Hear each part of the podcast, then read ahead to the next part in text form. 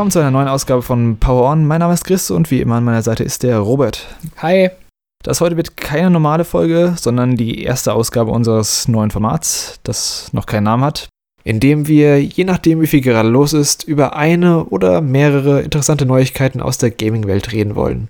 Das Ganze sollen etwas kürzere Episoden werden, mit Themen, die vielleicht nicht unbedingt eine ein- bis zweistündige Metadiskussion tragen, aber eben welche, die wir trotzdem gerne und vor allem aktuell besprechen wollen. Und zum Anlass für die erste Ausgabe haben wir uns heute die Nominierungen für die Game Awards 2020 rausgepickt. Die wurden nämlich gestern Abend bekannt gegeben. Aber Robert erklärt nochmal kurz, was genau die Game Awards sind und was uns am 11. Dezember erwarten wird.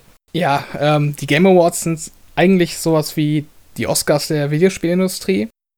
Mhm. Ähm, Gibt es eigentlich noch irgendeiner Form auch schon seit über zehn Jahren. Ähm, hat damals angefangen als Spike Awards ähm, mittlerweile ist es aber von diesem amerikanischen äh, TV-Sender abgekoppelt und ähm, heißt nur noch Game Awards. Und ja, da werden eben in verschiedenen Kategorien, die sich auch durchaus von Jahr zu Jahr ein bisschen verändern, ähm, nicht nur die besten Spiele ähm, des Jahres gekürt, sondern eben auch ähm, einzelne Elemente, die die Spiele eben ausmachen und eben auch Personen, die hinter den Spielen und der ganzen äh, Gaming-Szene sozusagen stehen.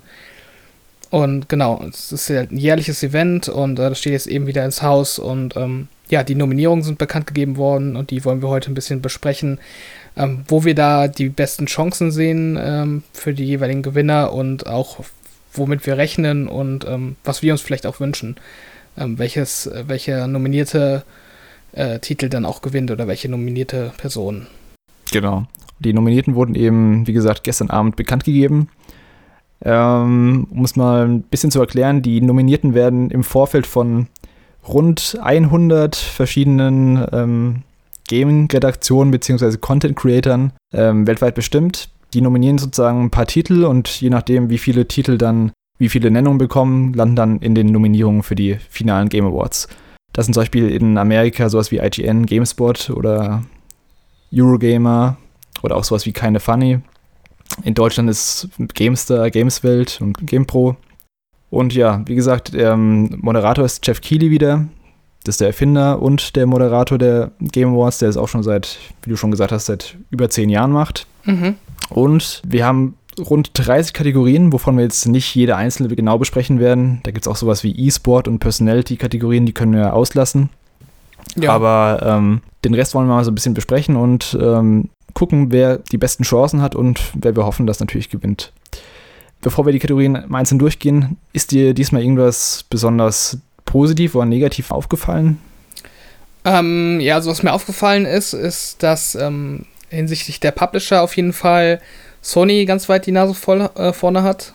Dass, mhm. ähm, dass, Sony mit Abstand die meisten ähm, Spiele nominiert hat.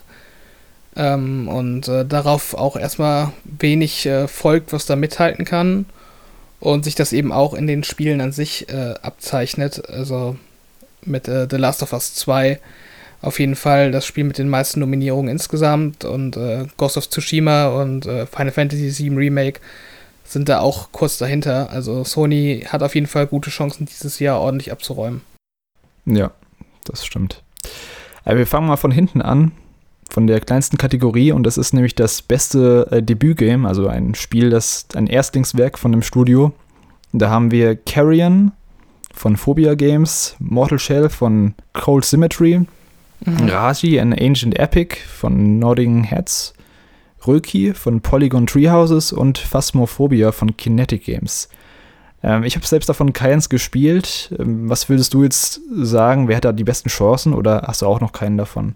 Angetestet? Ich habe Carrion tatsächlich gespielt und sogar durchgespielt. Mhm. Und ähm, ja, das hat auf jeden Fall gute Chancen. Ist auch, ja, durchaus verdient nominiert, würde ich behaupten. Das ist eben so ein 2D-Horrorspiel.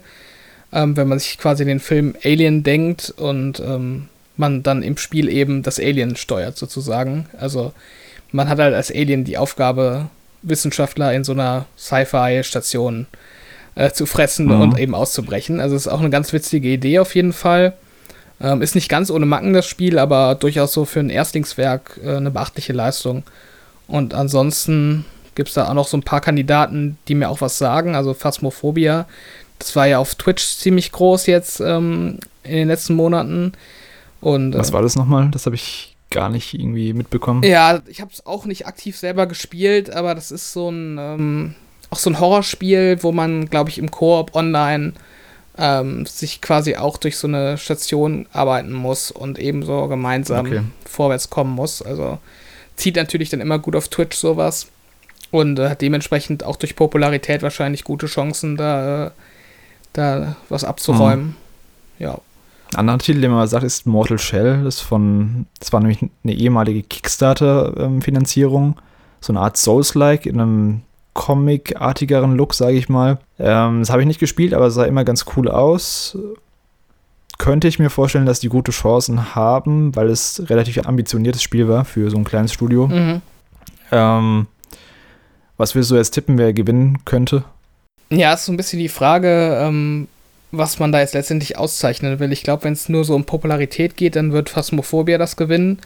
Aber mhm. ähm, ja, Mortal Shell, wie du schon sagst, ist halt ziemlich ambitioniert, dadurch, dass es eben so ein Souls-like ist, was ja dann auch ziemlich präzise Steuerung voraussetzt und irgendwie gut abgestimmtes Gameplay, ähm, ist das wahrscheinlich schon so vom, vom, vom Aufwand her oder von der Umsetzungsqualität sticht das wahrscheinlich auch mehr hinaus aus der Masse als so ein Carrion, was im Endeffekt ein 2D Metroidvania ist, ohne das jetzt irgendwie zu, äh, also zu sehr ins Negative ähm, mm. zu setzen. Aber ich glaube, da so ein, so ein Souls-like hat da schon irgendwie, also schindet mehr Eindruck. Also ich könnte mir vorstellen, dass Mortal Shell das gewinnt. Okay, dann, dann sage ich mal auch Mortal Shell. Was sagst du? ähm, ja, also, ja, wenn du Mortal Shell sagst, dann sage ich vielleicht doch, dass Phasmophobia gewinnt. Okay, alles klar. Da gehen wir zur nächsten Kategorie, das ist nämlich bester Multiplayer. Da haben wir Animal Crossing, New Horizons, Among Us, Call of Duty Warzone, Fall Guys und Valorant. Mhm. Davon habe ich jetzt Valorant nicht gespielt und Animal Crossing nicht gespielt. die anderen drei habe ich gespielt. Und davon würde ich, ganz ehrlich, würde Fall Guys ähm, auf Platz 1 nehmen, weil ich damit am meisten Spaß hatte. Mhm. Ich glaube auch. Bei dir? Ja, ich habe ähm, Fall, Fall Guys nicht gespielt, aber ich glaube, dass Fall Guys gewinnt. Also, das hat halt diesen Social-Faktor, dass das halt so ein Meme war und eben auch sehr populär. Und dann mhm. eben auch so vom Gameplay her, das war halt so ein bisschen ähm, Battle Royale, aber dann auch irgendwie Jump'n'Run und dann auch so ein bisschen lustig und ein bisschen ja. chaotisch. Und äh, ich glaube auch, dass Fall Guys sehr gute Chancen hat, äh, das zu das gewinnen. Das war halt auch super einsteigerfreundlich. Also, das konnte jeder einfach in die Hand nehmen, weil die Figuren sich halt so dumm steuern lassen. Da hat keiner einen großen Vorteil gehabt, wenn er das Spiel schon ein bisschen länger mhm. gespielt hat. Ähm, ich sehe aber auch für Among Us ziemlich gute Chancen, weil das direkt nach Fall Guys so seine Popularitätsspitze bekommen hat mhm. und inzwischen auch durch äh, irgendwelche Politiker, die das streamen oder ähm, irgendwelche bekannten Persönlichkeiten hat es einen ziemlichen Boost bekommen und ist gerade momentan, würde ich sagen, von der Popularität her mit Abstand das beliebteste Spiel von den aber fünf. Aber Among Us ist doch auch eigentlich nur dieses klassische Mafia-Konzept, oder? Dass man eben ähm, Aufgaben erfüllt und irgendwie einer davon ist, ist der Verräter, der herausgefunden werden muss. Ja, so, so, eine Art Werwolf, genau. Genau. Und das ist ja im Endeffekt ja. auch, also ich, um jetzt mal irgendwie quasi herauszuarbeiten, was da jetzt letztendlich gewinnen wird, glaube ich, dass eben so abgedroschene Spielmechaniken, sage ich jetzt einfach mal, ähm, da vielleicht eher ins Nachtreten geraten, weil Call of Duty Warzone ist halt auch ein sehr gutes Battle Royale, aber halt auch einfach mhm. ein weiteres Battle Royale, Valorant ist ja so ein Counter-Strike-Klon mit Overwatch ge gemischt sozusagen. Und ähm, deswegen würde ich die drei Spiele halt auch eher hinter Fall Guys sehen. Und Animal Crossing war halt auch so ein, so ein, so ein Social Phenomenon, kann man sagen. Ähm, aber meiner Meinung nach hat es halt nicht verdient, den besten Multiplayer zu gewinnen, weil es dafür einfach viel zu limitiert war im Multiplayer und halt diese typischen Nintendo äh, nervigen Elemente hatte, dass man eben halt, dass es halt einfach nicht so ausgereift ist, wie es eigentlich hätte sein sollen, damit man äh, da wirklich im Multiplayer super viel Spaß haben kann. Also. ich könnte mir trotzdem vorstellen, dass Animal Crossing viele Stimmen trotzdem bekommt, einfach weil es so beliebt ist. Ja, aber also ich, also ich finde Animal Crossing, ich habe Animal Crossing über 200 Stunden gespielt und ich, ich würde es dem Spiel nicht gönnen, dass es besten Multiplayer gewinnt. Also der Singleplayer ist cool und der Multiplayer ist nett, aber eben nicht awardwürdig, meiner Meinung nach. Okay, dann unsere finale Wette, dann sage ich, ähm, oh Gott, ich sage Among Us gewinnt, aber ich würde es Fall Guys gönnen. Ich glaube, Fall Guys gewinnt. Okay, gut, dann sind wir wieder unterschiedlicher Meinung, macht es ein bisschen spannender.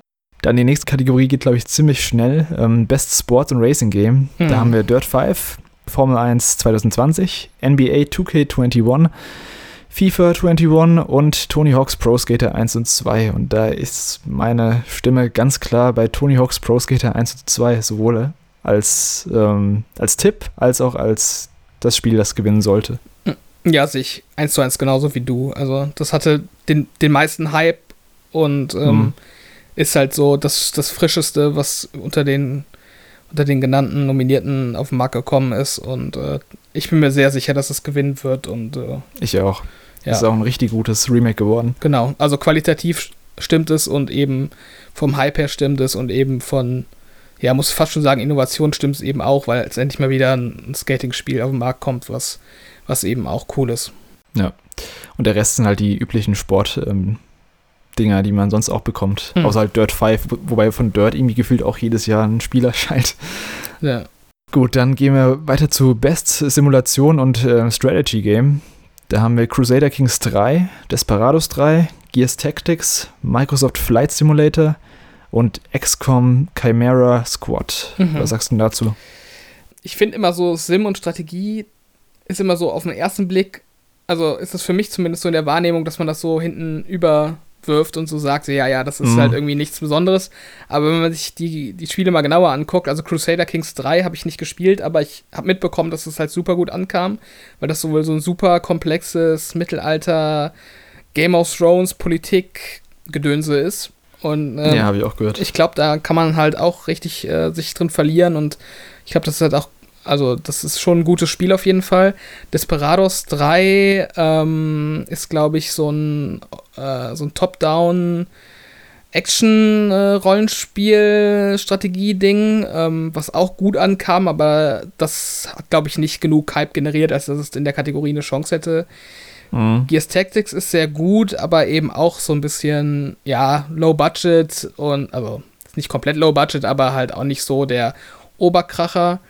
Das XCOM sagt mir tatsächlich gar nichts. Ich weiß gar nicht, ob das ein Add-on ist oder irgendwie ein Spin-off. Keine Ahnung, habe ich gar nicht mitbekommen. Das hört sich nach einem Add-on an, aber keine Ahnung. Ja, und ich glaube, dass Microsoft Flight Simulator gewinnen wird und ich glaube, das hat es auch verdient zu gewinnen in der Kategorie, weil das echt beeindruckend ist in jeder Hinsicht, finde ich zumindest. Und ähm, ja, auch dieses Jahr wirklich ähm, von sich reden hat, weil es dieses Jahr auf jeden Fall Aufmerksamkeit generiert hat ohne Ende und auch ähm, ja auch eine alte Reihe quasi richtig gut wiederbelebt hat. Und äh, ich glaube, das wird äh, Flight Simulator gewinnen. Ja, den kann ich mich eigentlich ziemlich anschließen. Ich glaube auch, Flight Simulator hat die mit Abstand die besten Chancen, eben weil es so einen krassen Hype gehabt hat und eben, wie du auch schon gesagt hast, es ist ein beeindruckendes, ähm, ein beeindruckender Simulator.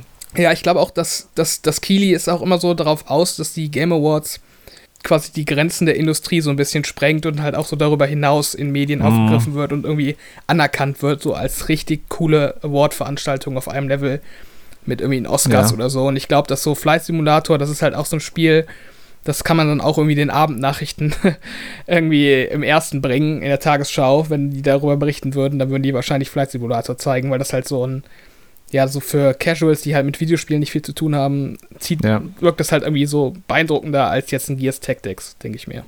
Es spricht halt echt nochmal Leute an, die gar nichts mit Videospielen teilweise zu tun haben Mhm. und die halt nur Microsoft Flight Simulator vielleicht in ihrer Freizeit spielen. Genau. Das ist quasi ein eigenes äh, Medium für sich, so ein bisschen.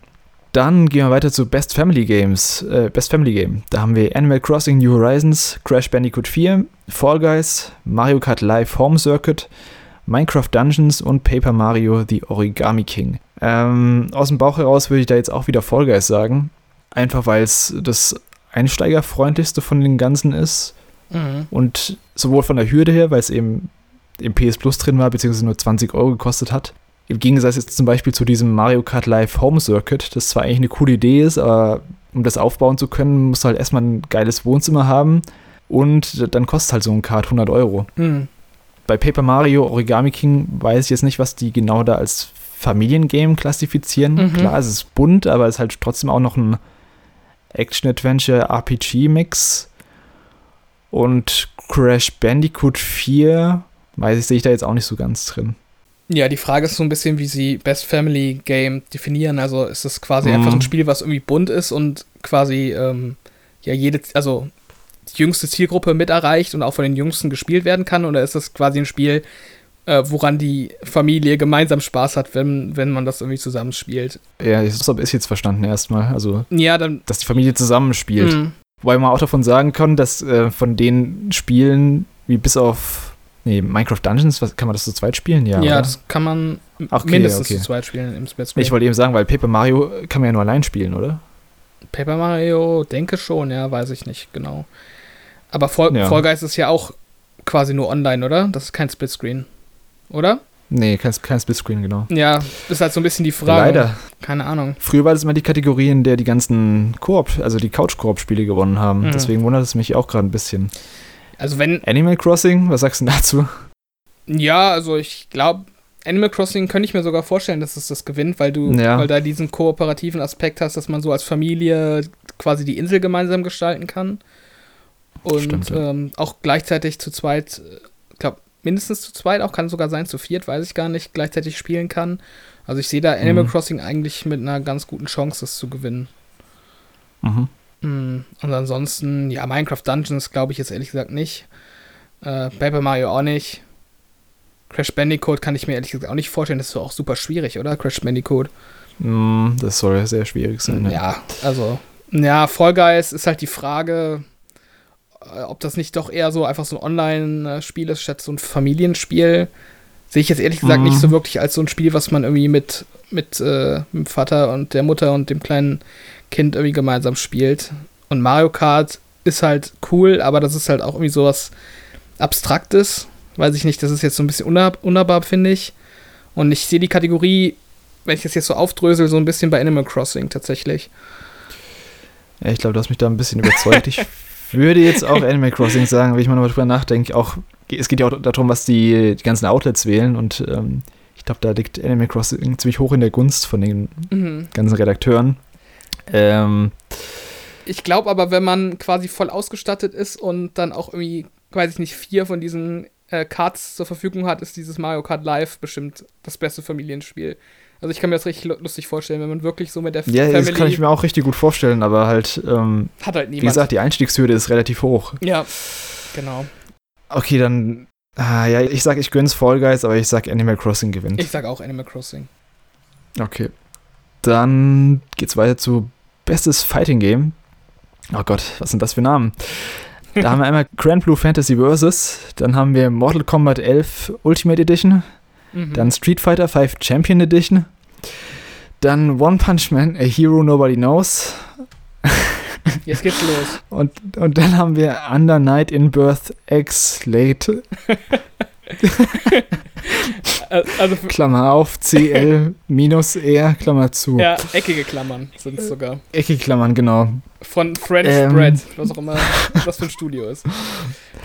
Also da kann ich jetzt äh, von vornherein aus schon mal drei Spiele ausschließen, nämlich äh, Street Fighter 5, äh, Street Fighter 5, Mortal Kombat und One Punch Man weil One Punch Man nicht gut war. Aha. Street Fighter 5, äh, 5 und Mortal Kombat sind alte Spiele mit halt geupdateten Versionen. Und Under Night in Birth ist, ja, das sagt mir halt überhaupt nichts. Also ich würde da ganz klar sagen, dass Grand Blue Fantasy Versus gewinnt, weil es ein richtig gutes Spiel ist, richtig gut aussieht und von Arc System Works ist, die eben auch schon die ganzen Guilty Gear Sachen gemacht haben und ähm, mhm. Dragon Ball Fighters. Und ich glaube, das ist ein klarer Gewinner für Grand Blue Fantasy.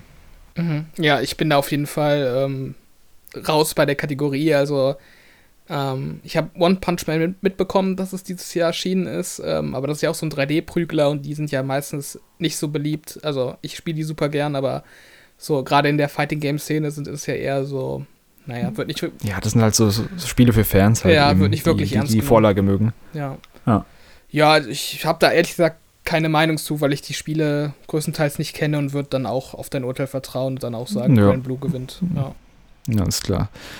Dann, nächste Kategorie ist eine große. Bestes Rollenspiel. Da haben wir Final Fantasy VII Remake, mhm. Genshin Impact, Persona 5 Royal, Wasteland 3 und Yakuza Like a Dragon. Ähm, meine unvoreingenommene Meinung ist, dass Final Fantasy VII Remake gewinnt und gewinnen sollte. Mhm. Auch wenn Persona 5 Royal vielleicht das bessere Spiel ist, aber es ist immerhin trotzdem nur eine ja, eine verbesserte Version des, äh, von einem alten Spiel, was schon 2017 rauskam. Mhm.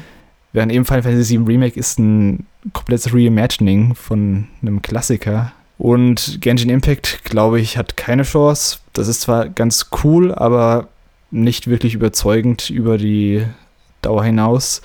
Mhm. Ähm, Wasteland 3 habe ich keine Erfahrung zu. Das ist halt so ein PC-Ding eher. Mhm. Ähm, ist aber, hat aber, glaube ich, gute, gute Bewertung bekommen. Ja. Und Yakuza Like a Dragon soll auch gut sein, habe ich auch noch nicht gespielt. Aber ich glaube wirklich, da hat entweder Final Fantasy VII Remake oder Persona 5, eins von beiden wird gewinnen. Mhm. Und ich hoffe und tippe auf Final Fantasy VII. Ähm, Persona 5 ist ursprünglich für PS4 gekommen und Royal ist dann jetzt für PS5. Nee, kann ja nicht sein. Moment. Nee, Persona 5 kam zuerst für PS3 und PS4 und ja. Persona 5 für Royal jetzt nur für PS4. Und das ist quasi mit Add-ons dann das so eine Ultimate Edition. Genau, so wenn du jetzt äh, The Witcher 3 mit äh, mhm. allen Add-ons. Mhm. Beziehungsweise sind dann noch andere Sachen verbessert worden im Spiel, damit es ein bisschen entschlackter, dass die Dungeons entschlackter sind und sowas. Also die haben es ein bisschen gestreamlined, das ganze Spiel. Okay. Mhm, also. Ist halt das kleine, äh, kleiner Fun-Fact, ist das bestbewertete Spiel des Jahres, Persona 5 Royal. Echt? Okay. Metacritic von 96. Ach krass, das wusste ich gar nicht. Ja. Okay, ähm, ja, sonst die Kategorie. Ich glaube auch, dass Final Fantasy VII Remake gewinnt. Ähm, würde aber quasi den zweiten Platz an Wasteland 3 vermuten, tatsächlich, weil das eben auch ja, okay. ziemlich gut ankam und eben mhm. auch so ein, so ein Genre ist, was nicht oft bedient wird, glaube ich. Und ähm, eben so, so ein guter Vertreter davon dann auch, glaube ich, relativ hoch in der Gunst ist. Ähm, ja, aber echt eigentlich eine starke Kategorie. Also es sind fünf mhm. gute Spiele, ähm, die sicher auch alle verdient haben, da nominiert zu sein. Ähm, aber gerade so wegen des Hypes und ähm, der langen Entwicklungszeit und den, den Schauwerten und eben auch, weil es, glaube ich, auch ein, ein gutes äh, Remake war. Ich habe es ja selber nicht gespielt, aber ich habe ja mitbekommen, dass du da auf jeden Fall begeistert von warst und ähm, mhm ich glaube auch der, die Allgemeinheit insgesamt und dementsprechend glaube ich auch, dass Final Fantasy das äh, gewinnen wird. Ja. Ja, da sind wir uns einig.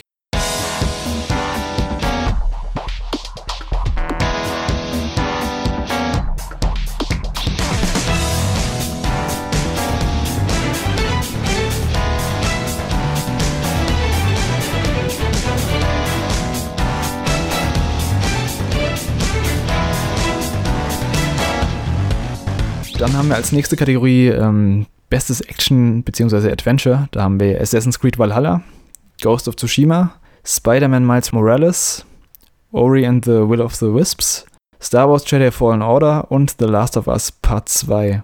Und da sehen wir eben jetzt bei Star Wars Jedi Fallen Order. Das ist vom letzten Jahr noch reingerutscht, weil es eben Ende November erschienen ist und äh, deshalb nicht mehr qualifizierbar war für die Game Awards 2019. Ja, ähm, auf jeden Fall krass, dass Star Wars ähm, jetzt noch vorkommt. Ich hatte das gar nicht auf dem Schirm, dass es jetzt quasi ins nächste Jahr gerutscht war. Aber man sieht auf jeden Fall an, der, an den Spielen, die da jetzt aufgelistet sind in der Kategorie, dass gerade Action-Adventure so ein Genre ist, wo mittlerweile wirklich so alles reingepackt wird. Also ein Ori and the Will of the Wisp ist halt was ganz anderes als ein Ghost of Tsushima oder jedes, eigentlich jedes andere Spiel, ja. was in der Kategorie ist. Ähm, mhm. Und dementsprechend ist das halt, weil das halt so eine allerlei Kategorie ist, ist da halt wirklich jedes Spiel super gut irgendwie. Also die einzigen drei, die ich jetzt vergleichen könnte, wären jetzt Assassin's Creed Valhalla, Ghost of Tsushima und Spider-Man gewesen, weil das alles drei Open-World-Spiele sind mit ähm, so ein bisschen Rollenspiel drin. Packend inszenierten ähm, Kampagne, genau. Ein bisschen Rollenspielmäßig. Bei Spider-Man nicht so krass wie bei Assassin's Creed zum Beispiel, aber ja, das ist halt echt schwer zu vergleichen mit ähm, Ori oder mit sowas wie einem Star Wars Jedi Fallen Order oder auch in The Last of Us. Das passt da irgendwie nicht ganz so rein. Ähm, das sind aber wahrscheinlich alles ganz gute Spiele. Also Ori habe ich selbst gespielt, das war extrem gut. Mhm. Ähm, The Last of Us war auch hervorragend. Star Wars habe ich leider nicht gespielt, wollte ich noch nachholen. Spider-Man habe ich auch noch nicht gespielt, aber demnächst kommt es und ich denke, aber da weiß ich ziemlich genau, was ich erwarten kann. Ghost of Tsushima habe ich ein paar Stunden bisher reingespielt. Hat mir auch gefallen bisher, aber wäre jetzt nicht mein Favorit. Und äh, Assassin's Creed habe ich noch gar nicht gespielt und auch eigentlich auch nicht vor. Mhm. Wie sieht's bei dir aus? Ja, schwierig. Also ich fand Star Wars super gut letztes Jahr. Ich hatte mega viel Spaß mit. Und mhm. ähm, ist für mich auch so ein bisschen leider untergegangen, jetzt auch in der Wahrnehmung. Ähm, Gerade weil das jetzt wahrscheinlich auch noch für Game of the Year dann auch ähm, nominierbar gewesen wäre, kann ich ja schon mal vorgreifen, dass es ja. da nicht nominiert ist, ähm, hätte es meiner Meinung nach auch echt verdient und dementsprechend gönne ich dem auch die Kategorie. Andererseits finde ich auch Ori super gut und äh, also steht den anderen Spielen nichts nach. Ähm, also wie gesagt, alle Spiele sind halt super gut. Ich glaube, mhm. wenn ich jetzt eins davon rauspicken müsste, was es vielleicht jetzt, was ich jetzt nicht so ganz auf einem Level mit den anderen sehe, ist Spider-Man, obwohl ich es noch nicht gespielt habe.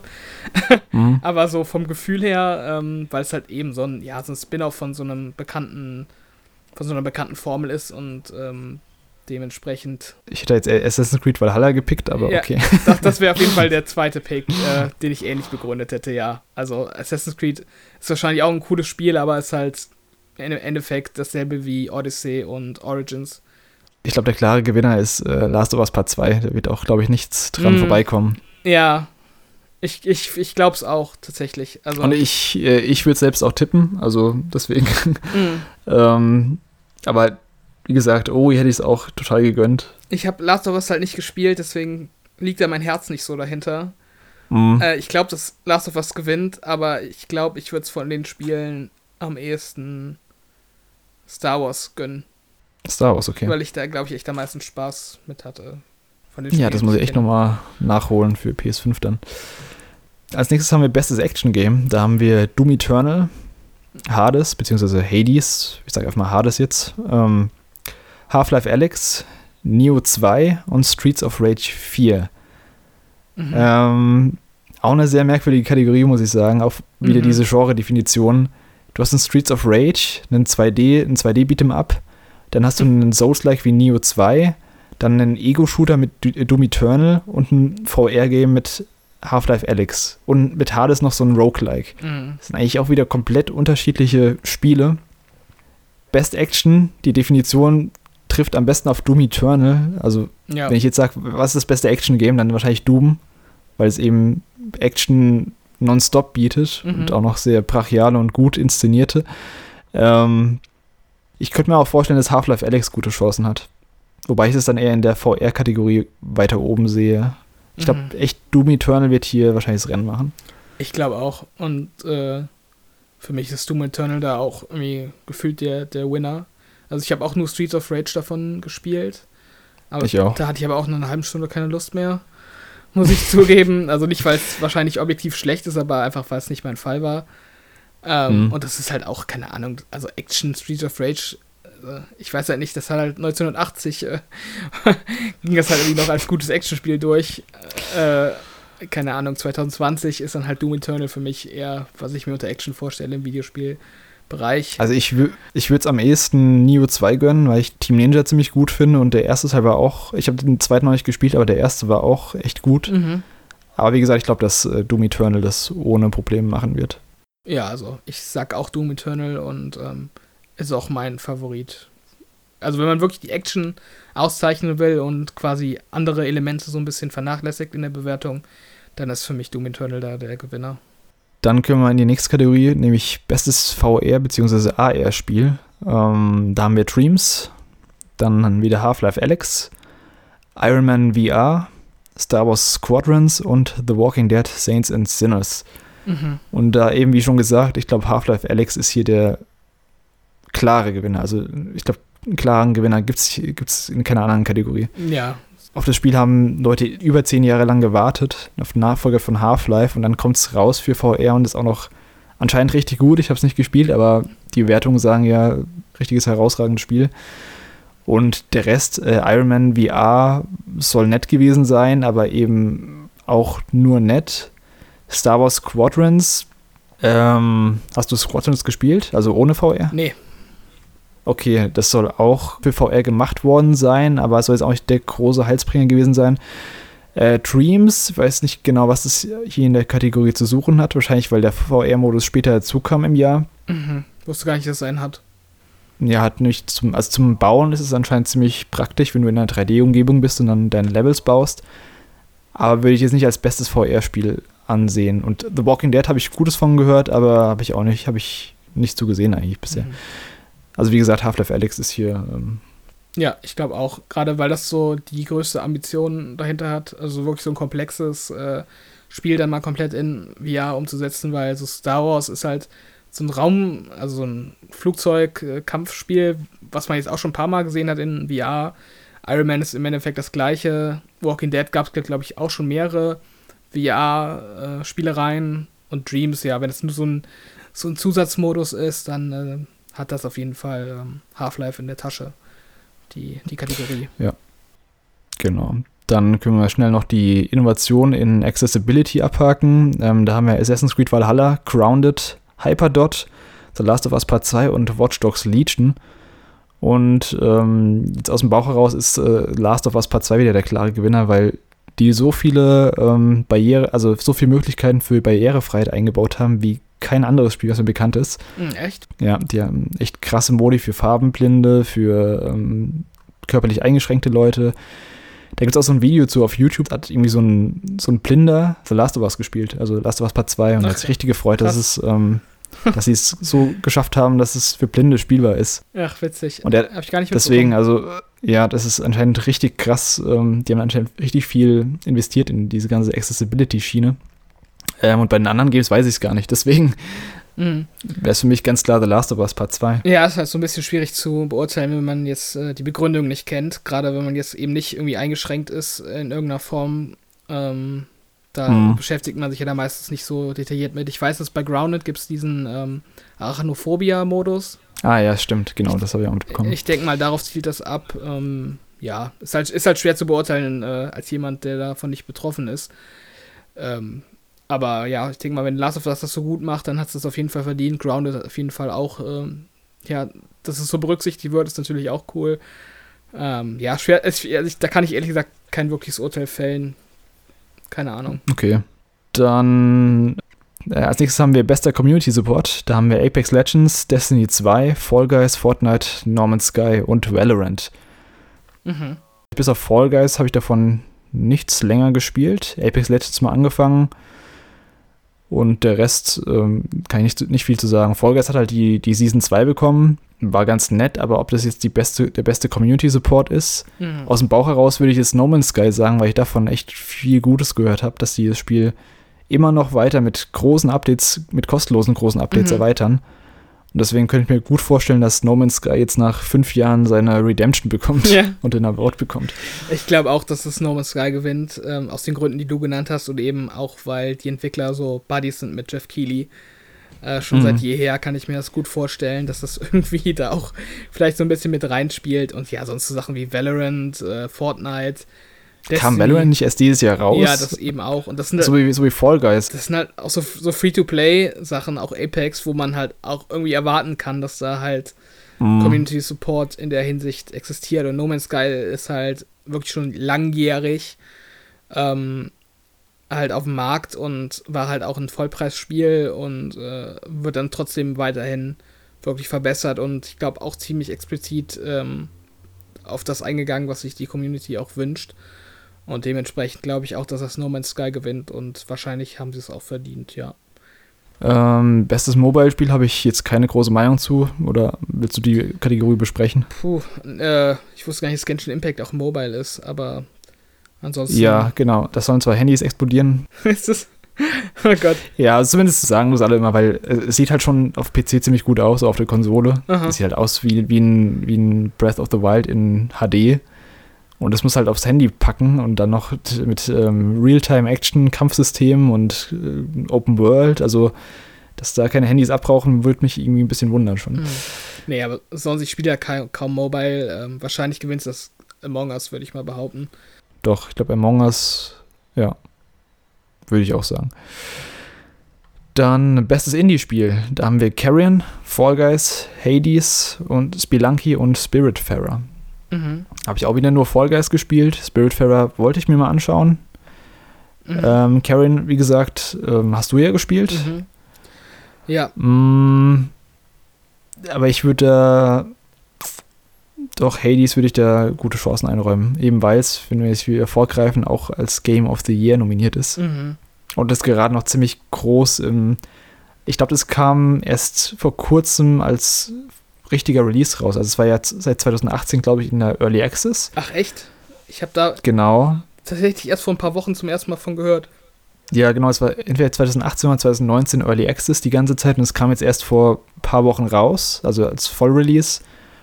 Und eben genau, weil es gerade noch so aktuell und populär ist, glaube ich, dass Hades da die besten Chancen hat. Mhm. Ja, also kann ich mir auch gut vorstellen. Ähm, Guys hat aber auch gute Chancen, würde ich behaupten. In der Kategorie. Ja, ich wollte gerade sagen, ja. ja, Fall Guys hat halt den großen Vorteil, dass es ein noch mal ein Stück kleineres Team ist als Supergiant Games, mhm. die ja davor schon, ähm, was haben sie genannt, Bastion und ähm, wie heißt das andere nochmal, Transistor. Ja, die sind halt schon fast äh, schon nicht mehr so richtig Indie. Ja, ist schon fast nicht mehr Indie, genau. Die sind halt schon so auf der Bildfläche erschienen und äh, man hat eine gewisse Erwartungshaltung. Ja, ist halt jetzt, ja. jetzt wirklich so eine Indie-Indie-Leistung, dass man sich so als unbekanntes Studio irgendwie so hervorgetan hat da auch vielleicht auszeichnen will, dann haben Hades äh, vielleicht nicht so gute Karten. Ist schwer zu beurteilen, wie dann eben auch die Jury da letztendlich abstimmt. So Spiritfarer war halt auch ein cooles Spiel. Habe ich bisher auch nur mhm. angefangen, mhm. aber ähm, hat halt auch eine. Sah halt richtig gut aus. Oder? Ja, sah gut aus, hat halt so eine, so eine niedlich melancholische Story und äh, ähm, ja, so eine Prämisse, die da auch ganz gut ähm, glaube ich, auch so diese Indie-Gefühlsdrüse so ein bisschen äh, trifft. Mm. ähm, ja, also auf jeden ich glaub, Fall. Ich glaube, wir dürfen Spelunky aber auch nicht unterschätzen. Also, mm. Spelunky hat eine krass äh, treue Fanbase und wird auch immer gut bewertet von den ganzen Kritikern. Hm. Äh, ja, schwierig. Ich mich echt ein bisschen schwer da. Ich würde jetzt. Mal Spiritfair würde ich es eigentlich auch gönnen. Ich würde es eigentlich allen gönnen. Ich sag einfach mal Fall Guys gewinnt. Äh, so. Nee, ich glaube, Fall Guys und Hades gewinnt beide nicht. Ich glaube, uh, Spiritfarer gewinnt. Echt? Okay. Ja, krass. ich glaube, gerade weil es halt so, wenn es um Indie geht, ähm, die äh, Hades und Fall Guys haben vielleicht irgendwie andere Kategorien, wo sie ziehen. Und Spiritfarer zieht dann vielleicht als Indie-Game, kann ich mir vorstellen. Mhm.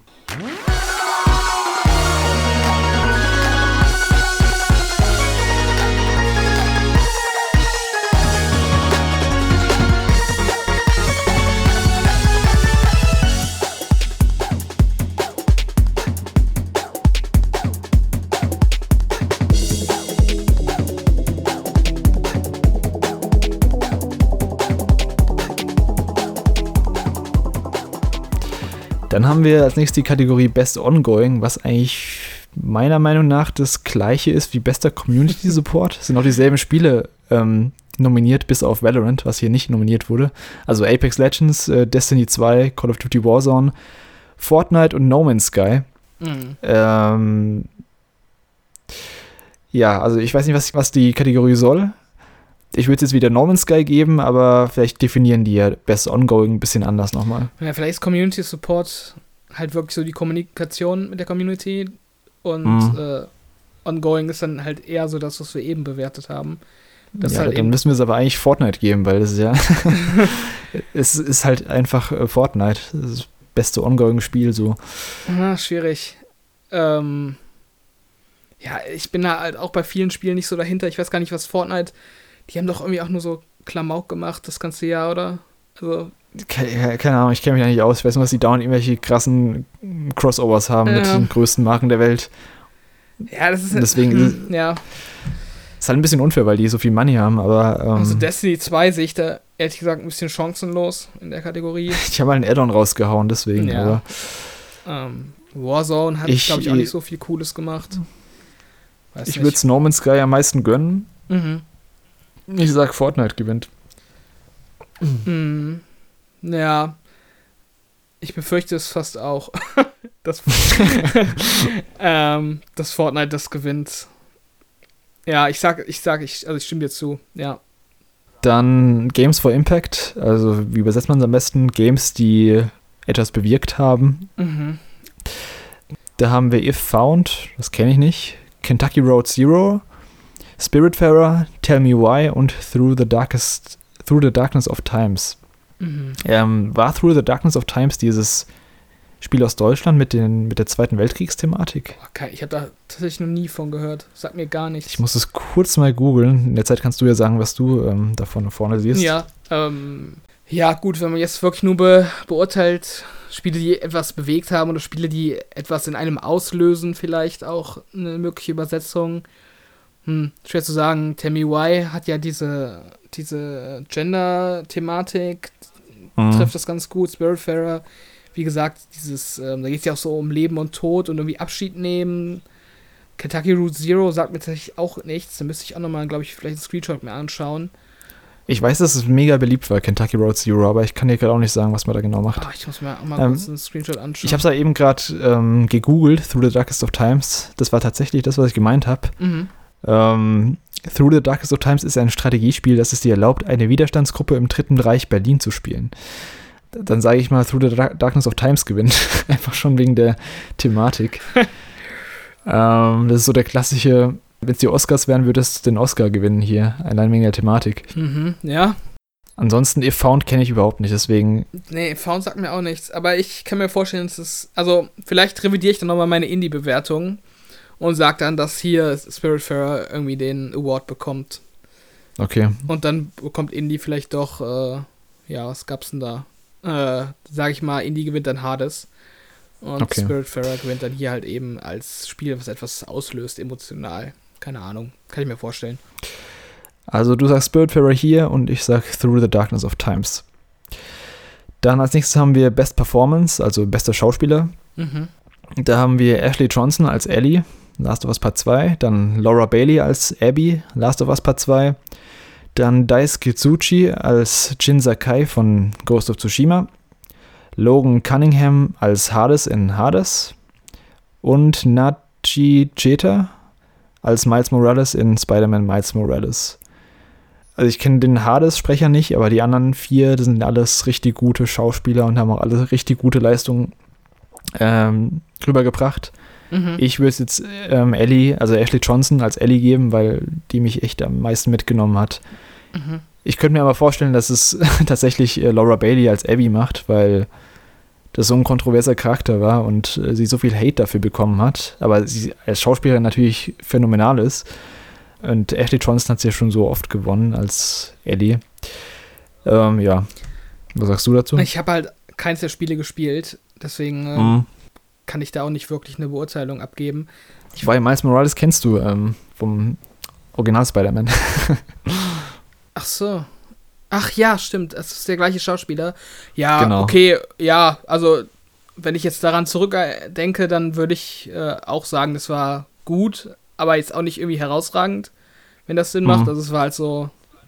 Ich hatte es auf Deutsch gespielt, deswegen ähm, ja. kann ich da eh nichts zu sagen. Habe ich jetzt ehrlich gesagt jetzt nicht so irgendwie herausragend in Erinnerung behalten, aber jetzt auch nicht irgendwie negativ, keine Ahnung. Ich frage mich nur gerade bei Ghost of Tsushima, ist der Charakter nicht eigentlich super stumm? Der nee, er sagt schon viel. Ja, also schon, tatsächlich? Ähm, okay. Ja, ja. Das, ähm, er ist halt ein bisschen wortkarg, aber er ist schon ausge, also ausgeschriebener Charakter. Ja, also ich vermute, dass auch eine der Damen von äh, Last of Us Part 2 das Ganze gewinnen wird, aber wer davon, das kann ich eben nicht wirklich sagen, weil ich es nicht gespielt habe. Okay. Also ich, ich würde es Ellie am meisten gönnen, aber ich glaube, ähm, also Ashley Johnson, aber ich glaube, Laura Bailey gewinnt. Dann sage ich mal, Ellie gewinnt. Okay. Dann bestes Audiodesign. Also da geht es um, nicht um die Musik, sondern um alles außenrum, mhm. um die ähm, Audiogestaltung. Dann haben wir Doom Eternal, Half-Life Alex, Ghost of Tsushima, Resident Evil 3 und The Last of Us Part 2. Wie gesagt, auch nicht viel davon gespielt. Resident Evil 3 habe ich Demo gespielt. War gut, das Sounddesign, würde ich behaupten. Ähm, mhm. Doom Eternal auch sehr gut, auch verdient in der Kategorie. Half-Life kann ich nicht sagen. Dafür kenne ich das Spiel zu wenig, nur von Videos. Ghost of Tsushima, der viel dieses, diese Umgebungssounds von dem Wind und so, ich glaube, das spielt da wahrscheinlich gut mit rein. Ähm, und dieses, ja, dieser asiatische Flair, der dann dadurch auch erzeugt wird durch den, durch den Soundtrack und das Audiodesign. Und Stimmt, La ja. Last of Us Part mhm. 2 habe ich ja auch nicht gespielt, noch nicht. Ähm, da erinnere ich mich aber mit äh, sehr viel Wohlwollen an den ersten Teil und an die Klicker. Und dementsprechend kann ja. ich mir vorstellen, dass das auch in Teil 2 wieder sehr gut gelungen ist. Ähm, auch schwierig zu ja, sagen. Ja, ich habe das auch mit, ich habe das auch mit Kopfhörern gespielt, Last of Us Part 2. Mhm. Und es war schon richtig gut abgemischt, das Ganze. Also die Klicker im Hintergrund oder auch irgendwelche kleinen Fußstapfen, nur das, also ich würde jetzt auch The Last of Us Part 2 als klaren Sieger sehen. Wobei Resident Evil 3 ist halt auch so ein typischer Survival-Horror. Das kann man auch gut, ähm, da kann man auch viel machen mit Audio. Mhm. Ähm, Half-Life Alyx habe ich halt auch nicht gespielt. Das könnte halt auch nochmal viel bringen im VR. Ähm, ansonsten Doom Eternal, ja, war nett, also saftige saftige Waffengeräusche und so. Ghost of Tsushima, hast du schon gesagt. Die ganzen Naturgeräusche sind natürlich super. Aber ich glaube, Last of, Last of Us Part 2 ist hier hm. der Gewinner und ich würde es auch Last of Us Part 2 geben. Dann sage ich einfach mal Doom. Alles klar. Dann bester Soundtrack. Da haben wir Doom Eternal, dann Final Fantasy VII Remake, Hades, Ori and the Will of the Wisps und The Last of Us Part 2. Mhm. Das sind natürlich auch sehr unterschiedliche Soundtracks. Ähm, Doom Eternal halt dieses ganze Metal, ähm, Metal-Instrumental-Gedöns. Mhm. Dann Ori eher so auf die Gefühlsschiene mit, ähm, mit vielen Streichern. Äh, Last of Us Part 2 eher so Atmo-Sounds. Da hast du jetzt kein Stück, was dir so im Gedächtnis bleibt, eigentlich, bis auf das Main-Theme. Und, ähm, und hier heißt es äh, Take on Me. ja, genau, okay. Take on Me, ja. Äh, Hades kann ich nicht zu sagen und äh, Final Fantasy VII Remake hat den Soundtrack des Originals neu aufgelegt, beziehungsweise sie haben die ganzen Stücke neu, komplett neu arrangiert. Mhm. Und es waren damals eben schon richtig gute, ähm, richtig guter Soundtrack. Und jetzt haben sie es mit einem kompletten Or Orchester und neu arrangiert und neue Songs hinzugeschrieben, Sachen verändert und dynamisch mit den Soundtracks im Kampf zum Beispiel gespielt. Das heißt, wenn irgendwelche verschiedenen Formen von Bosskämpfen eingetreten sind, hat sich die Musik verändert. Und allein vom Soundtrack her, also da, da kommt für mich nichts an Final Fantasy VII ran. Ja, echt, tatsächlich. Nee, also das ist mit Abstand, das ist nicht meine Frage. okay. Ähm, Wobei Ori auch ziemlich gut war, muss ich auch sagen. Also Ori ähm, wäre mein Platz 2. Hm, hm. Ja, schwierig, schwierig, schwierig. Ich finde auch, also von den Soundtracks, die ich davon kenne, das sind eigentlich alle außer Hades. Also so zumindest, wo mhm. ich mir was drunter vorstellen kann, tatsächlich. Mhm. Ähm, ja, Last of Us, ich glaube, das räumt schon in so vielen anderen Kategorien ab, dass man da vielleicht dann was anderes wählt. Deshalb schließe ich das mal aus. Ja. Ähm, Doom war auch ein cooler Soundtrack, aber war halt auch schon in Doom von 2016 ähnlich und dann auch nicht so viel neu gemacht. Ey, ich muss ja mal kurz zu Doom sagen. Also ich, ich mag ja eigentlich Metal und Rock und so, aber Doom, das hat mich so sehr gestresst nach einer Zeit, dieses, dieses Dauergetröne.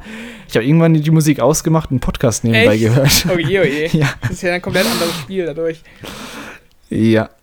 Uh, ja, ich weiß nicht, Final Fantasy, ähm, ich habe es halt nicht gespielt, kenne den Soundtrack jetzt nicht im Detail, aber... Richtig gut, ja, richtig gut. Aber es ist nicht auch so, Final Fantasy hat halt auch immer so den gleichen Style, oder? Von den Soundtracks. Das ist jetzt auch nicht so irgendwie. Also könnte man nicht quasi den Final wahrscheinlich beleidige ich dich jetzt indirekt damit, aber könnte man nicht den Final Fantasy VIII Soundtrack in dem Spiel abspielen und es wird auch funktionieren? Weißt du, was ich meine? Nee, nicht? nee, könnte man nicht. Ähm, ist zwar derselbe Composer, also Nobuo Uematsu hat ja, ja die Haupt, Hauptreihe bis Teil 10, ähm, war der hauptverantwortlich für. Aber die Teile sind schon sehr unterschiedlich, wenn man, sie, die, ähm, okay. wenn man sich mit den Spielen genau auseinandersetzt.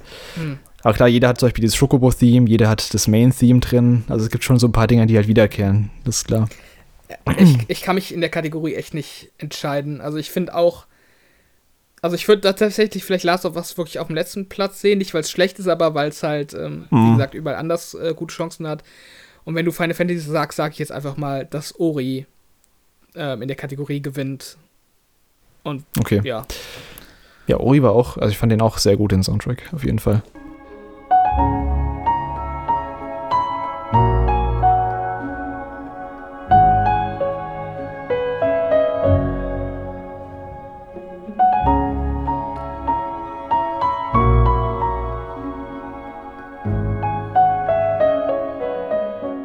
Dann haben wir beste Art Direction. Ähm, da haben wir Final Fantasy VII Remake, Ghost of Tsushima, Hades, Ori and the Will of the Wisps und The Last of Us Part 2. Ist halt auch wieder sehr unterschiedlich, die Games. Art Direction mhm. würde ich jetzt vom Gefühl her am ehesten zu Ori gehen, weil das eben so ein Gemälde ist eigentlich, das ganze Spiel. Das hat so diesen kohärenten, diesen kohärenten, klaren Stil auf jeden Fall, der sich durchzieht und der ist einfach wunderschön. Ja, also auch wieder eine Kategorie, wo man das wahrscheinlich bei jedem Spiel vertreten kann. Das ist das Gewinn. Ja, also. Ähm, Ori sieht auf jeden Fall nochmal schöner aus als der Vorgänger. Haben sie echt nochmal eine Schippe draufgelegt, finde ich. Aber ich glaube nicht, dass hier Ori gewinnt. Ich glaube, hier gewinnt Ghost of Tsushima. Echt? Mhm. Ich glaube, weil es hat halt auch so einen ganz prägnanten Stil ähm, mit diesen Farbkontrasten. Und ich glaube, dass Ghost of Tsushima auch ähm, in vielen Kategorien nominiert ist, wo Last of Us 2 auch nominiert ist. Äh, wo mhm. es aber dann meistens, glaube ich, durch, von Last of Us äh, ausgestochen wird. Und ich glaube, ähm, dass Art Direction halt so eine Kategorie ist, wo es dann irgendwie nochmal so ein, so ein Vote vielleicht bekommt von Leuten, die, die sonst eher immer zu Last of Us tendiert haben. Deswegen sage ich jetzt einfach mal so, Ghost of Tsushima. Zu Hades kann ich halt gar nicht sagen, weil ich davon kaum was gesehen habe. Ja, hab. das ist, das kam jetzt echt schon oft vor und ich glaube, wir übergehen das auch so ein bisschen. Also kann ich mir vorstellen. Ich muss kurz mal einen Screenshot zumindest anschauen von Hades. Ja. Ähm, ich guck auch mal. Okay, das ist auch so ein ähm, ja, sieht auch stimmig aus, aber das wäre jetzt nicht das, was ich wählen würde. Das sieht halt schon so sehr nach Bastion und äh, Transistor aus, finde ich. Mm, so Cartoon. Die haben schon so ihre Art. Ähm, ja, also in der Kategorie würde ich ähm, ähm, in der Kategorie würde ich natürlich Final Fantasy VII Remake umsehen, ganz oben, aber ich glaube, dass Ori gewinnt. Mhm. Ich sag einfach mal, dass Ghost of Tsushima gewinnt. Okay. Dann die drittletzte Kategorie, Best Narrative, also die beste Story. Da haben wir 13 Sentinels, Aegis Rim, dann Final Fantasy VII Remake, Ghost of Tsushima, Hades und The Last of Us Part 2. Sehen wir halt die immer wieder gleichen Kandidaten kommen hier gerade wieder mit Last of Us, mhm. Ghost of Tsushima, Hades und Final Fantasy VII.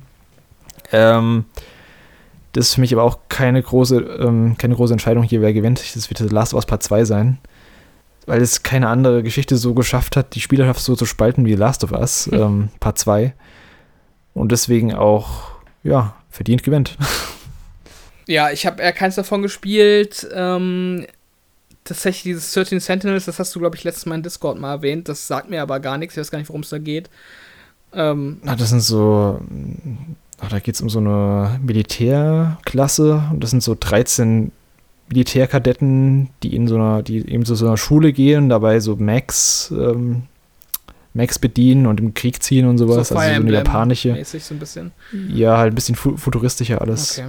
Ja, Final Fantasy VII ist ja, also ist ja altbekannt, glaube ich, die Story, oder? Das ist ja nicht viel ja, neu, oder? Zum ja, das Problem, das ist halt die Sache. Das, da ist schon viel neu, wenn man es so sieht, aber ich weiß ja nicht, ob die Leute das mochten am Schluss. Also das Ende ist ziemlich kontrovers bei Final Fantasy VII Remake. Ja, weil es eben Sachen aufmacht, die so im Originalspiel, die es nicht gab und die jetzt auch für die kommenden Teile von Final Fantasy VII Remake so ein bisschen das Fragezeichen haben, was macht, was kommt jetzt? Also wird es dasselbe Spiel sein? Also fortgehend wird, werden die trotzdem noch dieselbe Story erzählen oder wird es jetzt komplett anders? Und ich glaube, das könnte nicht jedem gefallen haben. Ich erinnere mich auch noch an so YouTuber, äh, die sich auch über ein äh, Spielsegment lustig gemacht haben. Ich weiß nicht, also ich kenne das Spiel halt nicht, ich kenne auch das Original nicht. Mhm. Da wird irgendwie die Stadt angegriffen und die Stadt muss irgendwie evakuiert werden und im Spiel so, wird so getan, als hätte man so keine Zeit mehr. Aber im Endeffekt läuft man dann noch so gefühlt, kann man dann ewig noch rumlaufen und äh, also das ist halt so diese, diese Diskrepanz zwischen dem, was die Story dir vermitteln will und wie es das Gameplay dann letztlich umsetzt, dass das halt irgendwie nicht so zusammenpasst. Achso, ich dachte, du wolltest gerade auf die Katze anspielen. Ähm, nee, das war was, da, da, was eine Katze. Das ist nicht so, da passiert gerade so eine richtig fette Explosion und du siehst dann in so einer CG-Zwischensequenz so eine Katze auf so einem hohen Gebäude, wo einfach nur die, die Hände übereinander schlägt und jemand, der keine Ahnung hat, also keine Ahnung vom Original hat, der hat keine Ahnung, was er mit dieser Katze jetzt anfangen soll. Die Katze schlägt die Hände zusammen. Ja, der so, oh nein, was ist passiert? Und ähm, also ohne Worte halt. Man sieht nur drei Sekunden die Katze, wie sie irgendwie. Okay. Was in mehrerer Hinsicht keinen Sinn macht, weil die Katze, das wird später ein Partymitglied, also in dem Teil noch nicht, aber dann eben später. Okay. Und die Katze ist halt kein Lebewesen, das ist halt ein, das ist eine Maschine. Also das heißt, jemand, also derjenige, der die Maschine steuert, hat dann der, der Maschinenkatze den Befehl gegeben, die Hände über den Kopf zu schlagen. Und dann so tun, als würde die Katze sich gerade. Es ergibt halt keinen Sinn. Das ähm, klingt sehr japanisch. Ja, also das war so ein Ding, so ein, ähm, guck mal hier, der Charakter, der ist auch schon da, okay. ähm, den kennt ihr doch. Das gab es im Original Aber, nicht, das, die Szene? Also in, in der Szene nicht, nee. Okay.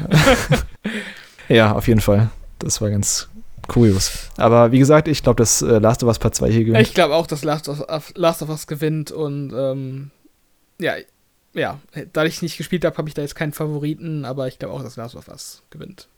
Ich würde es wieder Final Fantasy VII geben, einfach weil es ähm, ein paar krassere Sachen gemacht hat, ähm, die ich so nicht erwartet hätte, aber das ist auch sehr persönlich gefärbt. Mhm. Ähm, dann Best Game Direction, da haben wir Final Fantasy VII Remake, Ghost of Tsushima, Hades, Half-Life Alyx und The Last of Us Part 2. Ähm, Game Direction. das ist halt auch immer so eine Frage, wie definiert man Mhm. das? Das Ähm, ist so ein bisschen so das Gesamtpaket irgendwie so, dass es so stimmig in sich ist, so würde ich das irgendwie gefühlt ich glaube, bei den Oscars wäre das beste Regie, Mhm. aber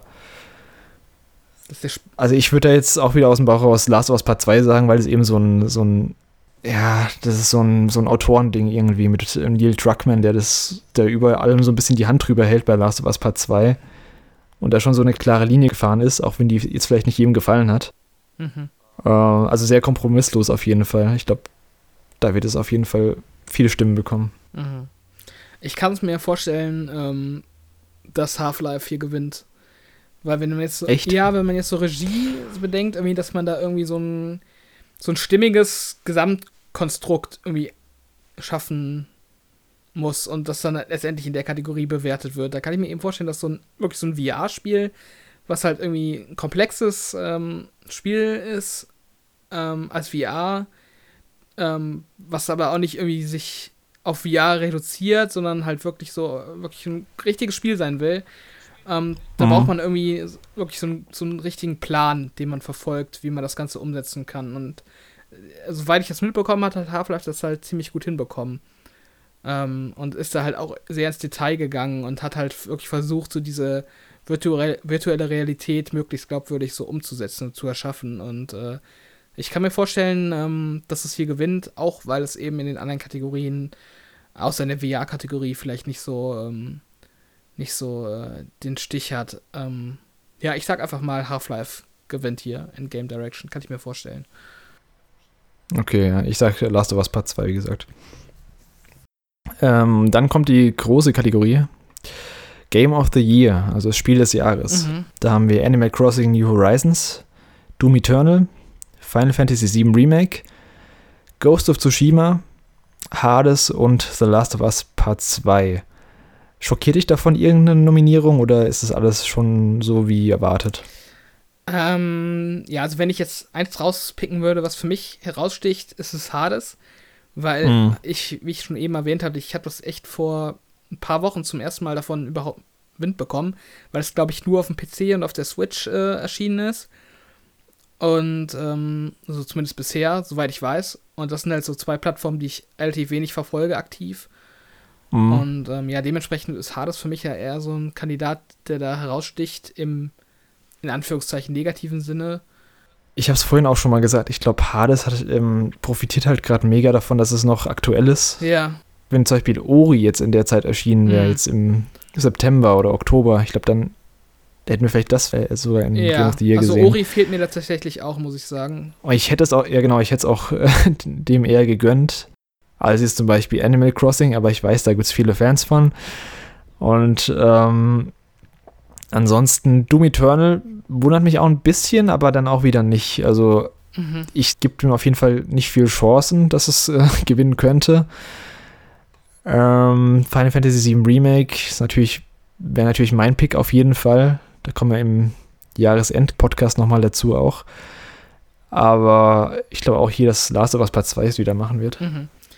Ja, also wenn ich das überlege, neben Ori fehlt mir persönlich, so ganz subjektiv, fehlt mir das Star Wars noch in der nominierten Liste. Ah, okay, ähm, ja. Was wir vielleicht auch nochmal erwähnen könnten, ist, dass Cyberpunk ähm, aus der äh, Nominierung rausfällt, eben auch, weil es jetzt nach dem Stichtag erscheint, ähm, um für die Genau, Awards zugelassen zu werden. Also das ist dann in der ähm, in der Game Awards Verleihung von 2021 wird es dann dabei sein.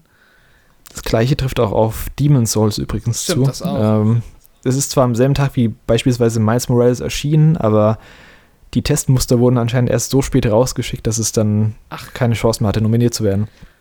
Ja, ähm, also es fehlen halt so ein paar Titel, die für mich potenziell wirklich, also gerade so Cyberpunk, das ist, Ich glaube, ja, ich glaube, Cyberpunk hätte es noch mal ein bisschen interessanter gemacht. ich habe halt noch Ähm, keine Minute davon gespielt und bin mir ziemlich sicher, dass es mein Game of the Year wird. also dementsprechend äh, ist das für mich so ein bisschen schwierig, jetzt aktuell da einen Favoriten rauszupicken. Animal Crossing habe ich mit Abstand am meisten von den Spielen gespielt, also da bin ich, glaube ich, bei 250 Stunden oder so. Ähm, aber es gibt so viele Sachen, die mich daran richtig ärgern und mir auf den Geist gehen. Deshalb kann ich da auch nicht irgendwie guten Gewissens sagen, es ist Game of the Year, obwohl es Mm. auch für mich in die Kategorie verdienterweise äh, Weise gehört, tatsächlich. Ähm, und subjektiv Und äh, was ich mir wünschen würde, was gewinnt, ist halt tatsächlich Doom von den genannten Spielen. Das habe ich jetzt vor einer Woche erst durchgespielt und ich fand das echt super gut. Ähm, von vorne bis hinten richtig, richtig rund und einfach nur spaßig und irgendwie gut alles aufeinander abgestimmt und echt einfach mal wieder so ein richtig rundum gelungenes Spiel, wo ich eigentlich nichts habe, was ich irgendwie aussetzen könnte, äh, was ich jetzt schon länger nicht mehr hatte und dementsprechend hat Doom da auf jeden Fall für mich so ein den Ehrenpreis verdient, wenn es wahrscheinlich auch nicht gewinnen wird. Und ich glaube eben auch, dass The Last of Us Part 2 da quasi ähm, ja, den Jury-Vote bekommen wird. Mm, ja, sind wir uns einig. Ja, wie gesagt, Final Fantasy VII Remake wäre jetzt mein ähm, Kandidat gewesen.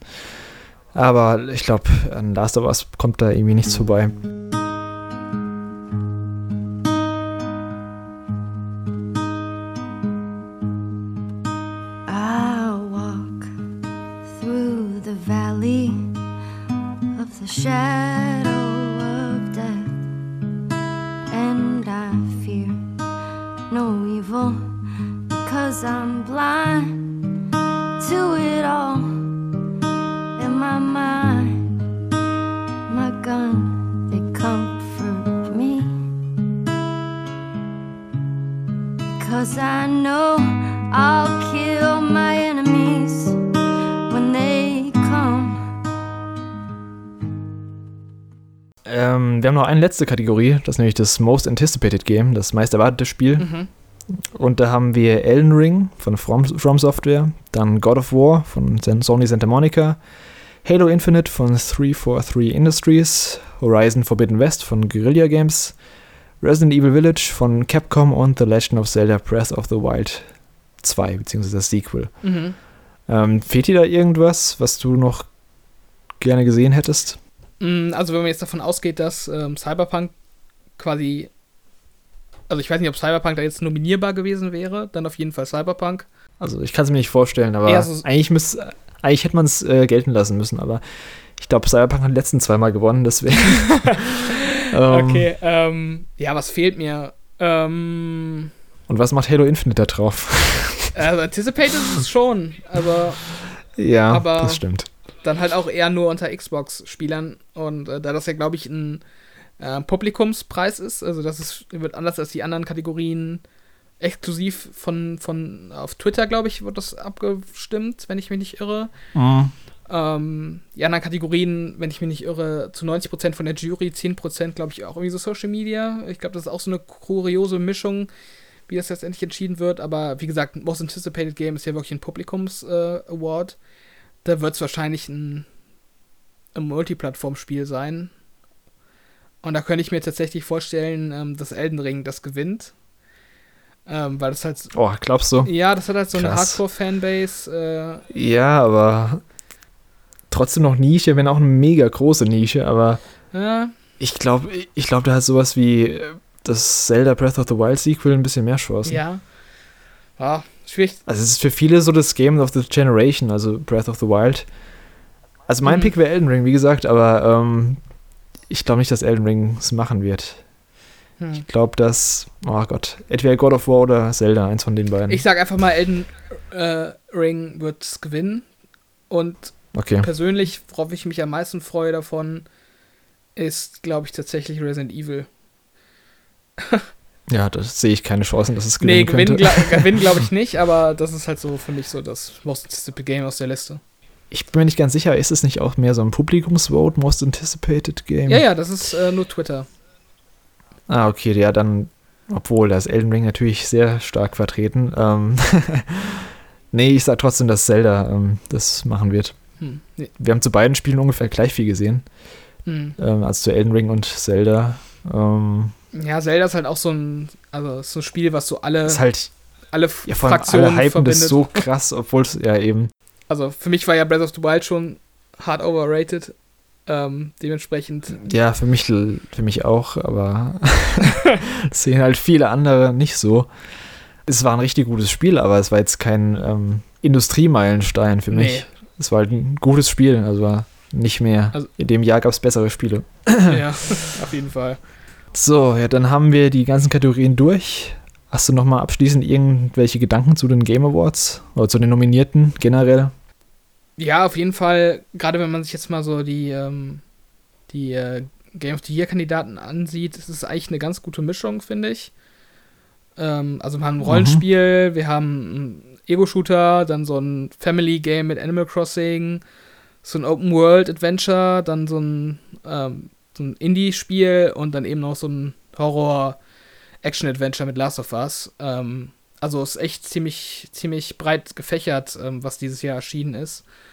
Ähm, ja, wie gesagt, sehr Sony-lastig, ähm, was aber auch zu erwarten war, weil Sony echt viele, viele Exklusivspiele herausgebracht hat dieses Jahr, die sehr gut angekommen sind, im Gegensatz zu Nintendo und Xbox. Die hatten noch viel auf, die hatten noch viel auf Lager auf jeden Fall. Mhm.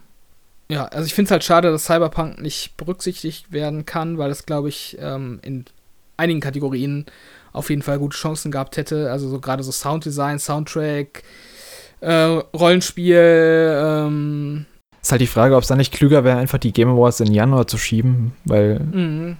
Also, ja. es ist schon mal ein bisschen komisch, wenn dann irgendwelche Games rüberfallen, wenn sie noch Ende November oder Dezember erscheinen. Ja. Ich glaube, es war bei Smash Bros. Ultimate war es auch so, dass es, wobei das dann sogar noch nominiert wurde für Game of the Year, ich glaube 2019. Mhm. Aber ja, ich glaube, Cyberpunk wird da auch, äh, hätte auch mit vielen Kategorien den Boden aufgewischt. Ja, so Narrative, Art Direction, das sind alles so Kategorien, wo ich es zumindest prinzipiell, also mir vorstellen kann, dass es da nominiert wäre. Aber auf der anderen Seite glaube ich auch, dass Cyberpunk kein Game ist, was nächstes Jahr nicht mehr beachtet wird. Ich glaube, das wird noch ja. sehr lange in den Köpfen der Menschen bleiben.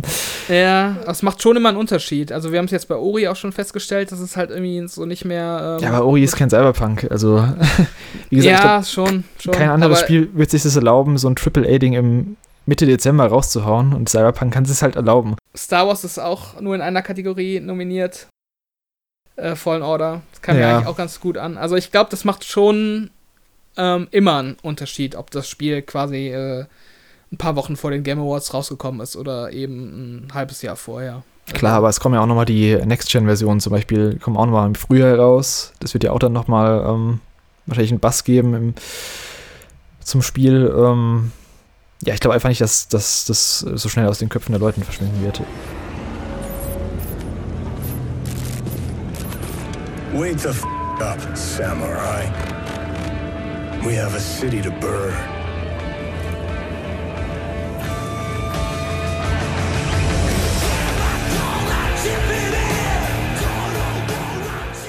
So viel wurde jetzt aus äh, kurze Folge machen. Ähm, angepeilt war ungefähr eine halbe Stunde. Jetzt sind wir über eine Stunde.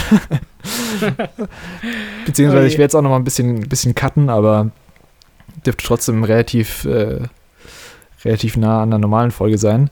Ja, und wir haben da ja sogar schon ähm, Kategorien weggelassen. das stimmt. Also die ganzen E-Sport-Dinger mit. Ähm, also ich, kenn nicht mehr, ich kann nicht mehr die Namen sagen. Ich weiß nicht mehr, ob das ein Männlein oder Weiblein ist hier Golden, also Machine, Sjotch, Dash und Shiva oder ja, Sonic, so Krusty und Krabs. Best E-Sports Event ist einfach so IEM Katowice 2020. Ich will gar nicht, wer guckt das denn? What? Ich weiß nicht mehr, was das ist. Ähm, Counter-Strike Event. Ach, Counter-Strike, okay. ja, nee. E-Sports Host kenne ich einen von. Sonst naja. Wie die Gewinner heißen werden und wer in unserem kleinen Tippspiel gewinnen wird, das werden wir natürlich dann am 11. Dezember sehen. Ich glaube um 1 Uhr nachts deutscher Zeit. Ähm, müssten Samstag sein, dann könnt ihr es im Livestream schauen, die Game Awards.